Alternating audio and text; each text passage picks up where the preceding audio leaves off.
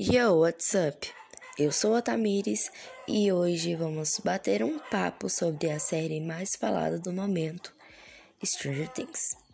Stranger Things fala muito sobre a importância da amizade em todas as temporadas, mas no início são apenas os garotos, Mike, Dustin, Lucas e Will.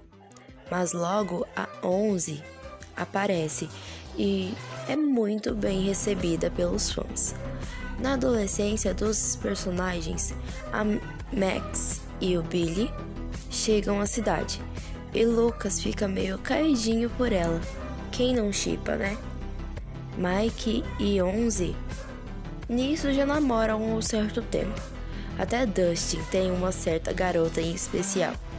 Porém, Will não é como os amigos interessados no mundo a dois.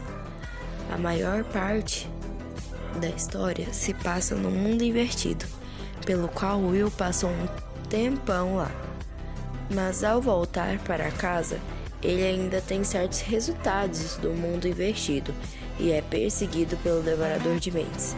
Mas ainda achamos que ele ainda vai encontrar alguém mesmo com as bizarrices do passado.